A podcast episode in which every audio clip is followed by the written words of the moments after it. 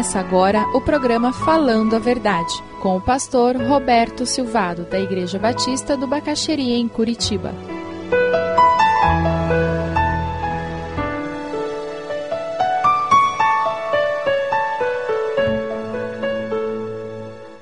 Você já foi traído alguma vez na vida? Você confiou numa pessoa e, para sua surpresa, você descobriu que aquela pessoa não era confiável. Você acreditou em alguém e foi surpreendido por uma realidade contrária à expectativa que você tinha. Quem já não teve essa experiência, não é verdade? De achar que era amigo de alguém e descobrir que aquela pessoa não era amiga, não. Ele podia ser amigo da onça, mas seu não era. O que, que foi mais difícil quando você foi traído?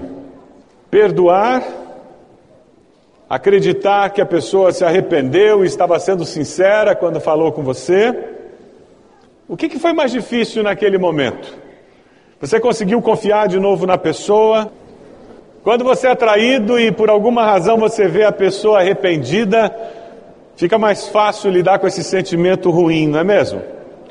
Que ser traído e a pessoa não está nem aí, aí machuca mais, né? Mas para você, o que é arrependimento? Se a pessoa que traiu você chegar chorando, com lágrimas, com a voz embargada, você vai acreditar que ela se arrependeu? Ou será que para você, você vai acreditar que ela se arrependeu se ela chegar reconhecendo os fatos e propondo uma postura nova, pedindo uma experiência nova? Ou de repente para você, você só vai acreditar no arrependimento se a pessoa chegar com um chicote, dando chicotada nas costas, que nem tantas pessoas fazem, com alto de laceração. Você, como é que você vai acreditar que a pessoa se arrependeu? Para você, qual é o sinal de que houve arrependimento? Quando alguém peca contra você, erra contra você e vem falar com você. Quais são os sinais de arrependimento para você? Cada um de nós vai ter um jeito diferente de lidar com uma traição. Cada um de nós vai ter uma maneira diferente de trabalhar essas questões na nossa vida pessoal. Mas existem alguns parâmetros básicos que nos falam o que é arrependimento. Se você vai num dicionário, a tendência do dicionário é nos dizer que arrependimento é mudança de vontade, mudança de opinião, parecer ou comprometer-se a desistir de alguma coisa empreendida ou feita. A palavra de Deus nos fala sobre arrependimento como um processo de meia, meia volta. Semelhante àquilo que acontece no quartel. Eles estão indo numa direção e o sargento, a pessoa que está dirigindo aquele grupo, diz meia volta, vão ver. E aquele grupo que ia nessa direção agora começa a ir nessa direção. A palavra que você encontra no Novo Testamento, que é traduzida por arrependimento, ela tem esse significado de meia volta, uma mudança radical de direção.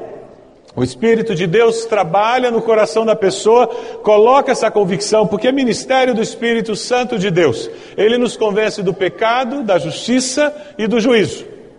E ele faz isso não para que nós nos sintamos super mal e nos sintamos os mais miseráveis possíveis. Não, não. Ele nos convence do pecado, da justiça e do juízo com o propósito de levar-nos ao arrependimento. Sabe por quê? A um coração arrependido, Deus não despreza. Um coração arrependido encontra alento, conforto e ajuda diante de Deus. Quem já ouviu falar dessa história do Evangelho de Judas? Um evangelho que surge numa comunidade gnóstica, que já era um ramo saído do cristianismo, um ramo herético do cristianismo. Existem milhares de evangelhos. Muitos evangelhos.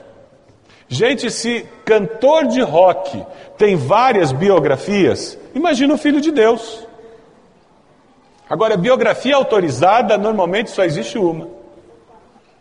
Os quatro evangelhos que nós temos eles foram escritos e aceitos por aqueles que haviam convivido com Jesus, os apóstolos, aceitos por aqueles que haviam ouvido Jesus falar, tinham visto Jesus caminhar, tinham participado das curas, dos milagres, e foi esse processo histórico que Deus usou para selecionar os quatro evangelhos. O evangelho de Marcos é o primeiro a ser escrito, Depois vem Mateus e diz: É, Marcos escreveu, mas sabe, tem umas coisas aí que um judeu gostaria de ouvir. E ele escreve a mesma coisa, mas de um ponto de vista diferente. Vem Lucas e diz: É, é verdade, só que tem algumas coisas que ainda a gente poderia ter dito. São três pessoas que viram o mesmo evento e eles estão falando do mesmo evento com a percepção que eles têm. O evento é o mesmo, o valor do evento é o mesmo, só que eles estão percebendo detalhes. Por isso que esses três evangelhos, tecnicamente, são chamados de evangelhos sinóticos porque eles correm paralelos nos eventos,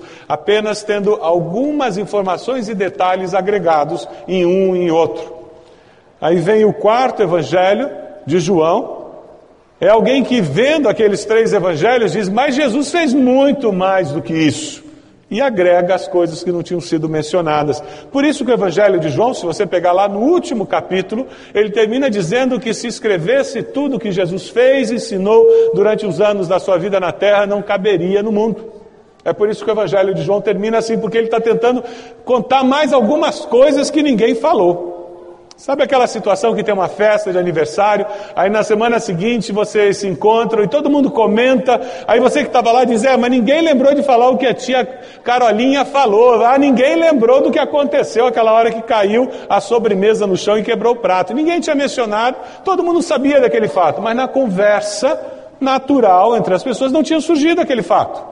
Aí quando você diz, você lembra da sobremesa que é mesmo, ninguém está lembrando, caiu, foi um pudim de leite, ficou todo mundo sem sobremesa porque estragou a sobremesa.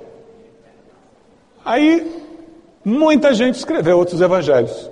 Só que aqueles apóstolos, discípulos lindos, e não, isso aqui é mentira, isso aqui nunca aconteceu. Como nunca aconteceu esse diálogo entre Jesus e Judas, que é o, a grande vedete do, do evangelho de Judas de que ele pediu ajudas, vai lá e faça, e porque não sei o quê. E é muito fácil entender quando você estuda sobre os gnósticos. Os gnósticos eles diziam que o corpo, matéria não tinha valor, só o espírito tinha valor. Então Jesus tinha que estar doido mesmo para sair da matéria. Porque matéria é ruim, é negativa. E era óbvio que ele tinha que pedir ajudas para libertá-lo logo. E Judas, bonzinho que era, foi lá e fez o que Jesus pediu para ele fazer como um bom discípulo. É uma percepção humana do agir divino, transcendental, sobrenatural de Deus. Por isso que não foi aceito. Não se iluda, porque quando acabar o evangelho de Judas vai aparecer outro. Vai ter um cavalo de Troia, e vai ter código da Vinci, e sei lá mais o que, e sempre vai ter. Quer uma sugestão? Não gaste tempo nem dinheiro com essas coisas. Leia o que edifica. Há muitos anos eu parei de ler essas coisas integralmente. Tem muita literatura boa para ser lida. Eu procuro ler resenha. Você entra na internet, tem uma opção de gente escrevendo resenha sobre esses livros que estão na moda.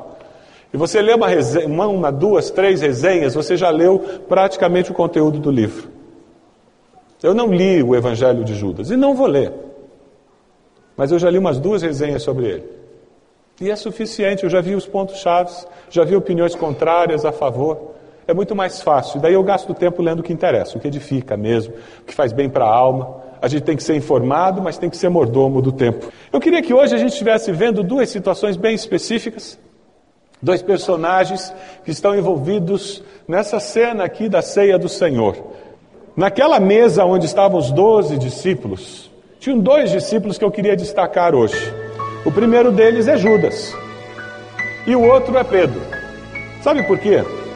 Porque naquele momento que antecedeu a crucificação de Jesus, os dois traíram o Mestre. É interessante isso. Os outros se amedrontaram, eles assumiram uma posição passiva, que tinha o sabor de traição, porque abandonaram Jesus, não lutaram por ele. Mas os outros adotaram uma postura de omissão. Mas Judas e Pedro, eles adotaram uma postura de pecado por ação. Os dois fizeram coisas que retratavam um espírito de traição no coração deles.